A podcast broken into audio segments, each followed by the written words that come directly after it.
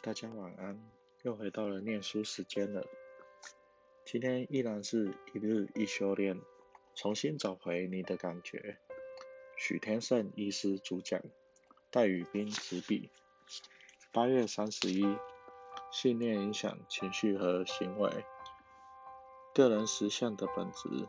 书中举一个三十出头、离婚又带三个孩子的女子安琪亚为例。很值得我们学习其中的经验。安琪亚告诉鲁伯，他觉得自己是个很差劲的人，无法应付同事或这个世界。同样的，当我们心情郁卒或低潮的时候，可能会会浮现觉得自己很糟糕、差劲或烂透了的信念，就像你觉得应付不了生病。他治也治不好，医生也帮不了忙，这就是信念。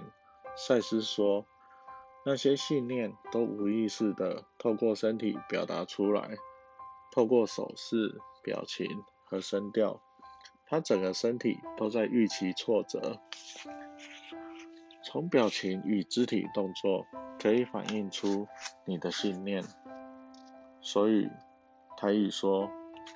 人若衰，看面就知，终究瞒不了别人。你透过自己当时的心态来诠释事情。当你悲观负面的时候，别人的笑容，嗯，友善你就看不到。然而，别人的一点点不友善会被你强调放大。人是多么的被自己的信念与心态影响啊！有关信念与心态造成的影响。癌症者通常的心态是，许多癌症病人都有着殉道者的特点，往往多年来忍受着令人不快的情况或状况，他们觉得无力，无法改变，不愿留在同样的位置，但他们不会实际的对抗他们的情况。所以得到癌症的人，之前也是固守那些负面的信念许多年，一直在压抑，忍人所不能忍，会找很多理由，让他留在令人无法忍受的情况里，符合了殉道者的情怀。问题是，这样的人既拿不起也放不下，也不会实际对抗所处的情况。真正的重点是内心不想再忍了。但又觉得无力，癌细胞就首先发难，爆发出来。传统的医学修行让你再忍下去，难怪会复发。最重要的是，唤起这个人对他自己的力量和权力的信念，可以去做威力之点在当下的练习。事情不是没有解决之道，只是还没想到，还没出现。当你相信自己有力量，每个方法都是好方法，并不是不会好，而是你根本不相信自己有力量。赛斯也建议使用药物于癌症病人时，小心谨慎，不要过度，因为像化疗、放射线等治疗，常常也是最容易引发癌症的药物。医学强调的是对抗。消灭癌细胞，殊不知癌细胞就是你黑暗的自己，而他们通常都比较有力量，与之对抗，最后死的是自己。赛斯心法讲的是接纳、面对、转化你的黑暗面，整合了内在的力量，癌症很快会消失。癌症病人最常感觉想要有发展、扩展，却受到阻挠。因而产生内在的不耐烦，所以需植入新的信念，以便驱散阻碍自己能量的恐惧。可以天每天告诉自己：“我是一个好人，每个人都是个好人，都是宇宙能量本身一个个变化的身份。每个人本来就应该表达自己的特性与能力。”生命的意义指的是能量、力量及表达。你只会挑选符合自己信念的东西，所有进入你身心的资料都经过了筛选、估量，精选出那些会符合并加强你信念的资料。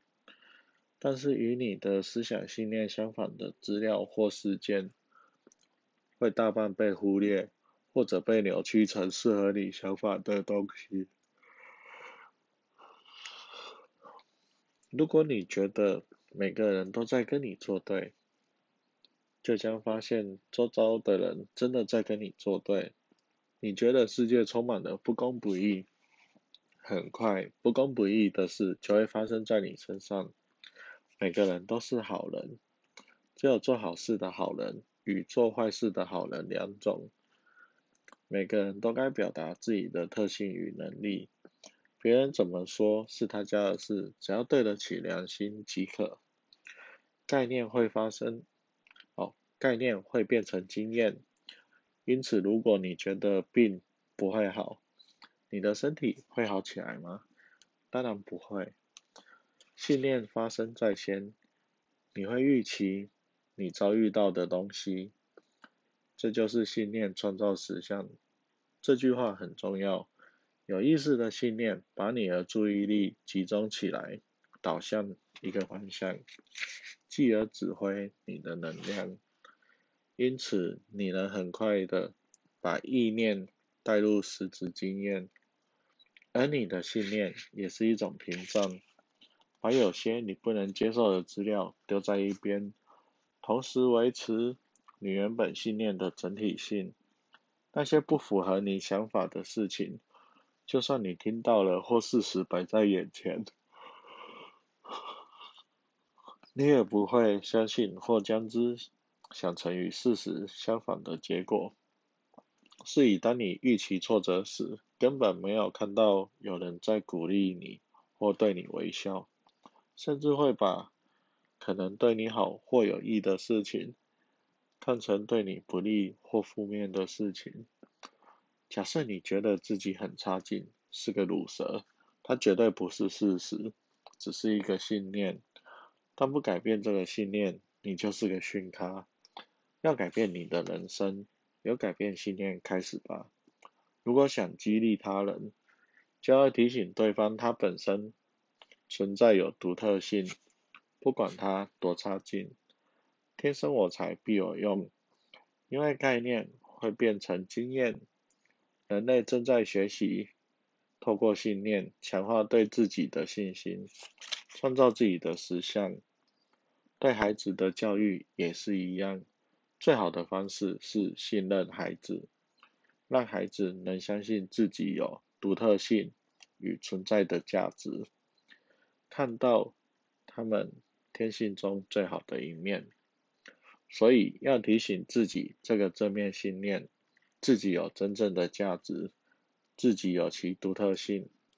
取材自个人实相的本质。赛斯书与有成书。哦，好，那有一段话，我再重新念一次，因为呃有个有一点念错。我们可以每天告诉自己，我是一个好人。每个人都是个好人，都是宇宙能量本身一个个别化的部分。每个人本来就应该表达自己的特性与能力。生命的意义指的是能量、力量及表达。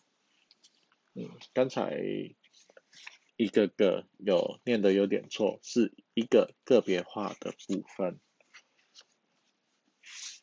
嗯，今天真的很想睡，一直打哈欠。那我就先休息了，大家晚安。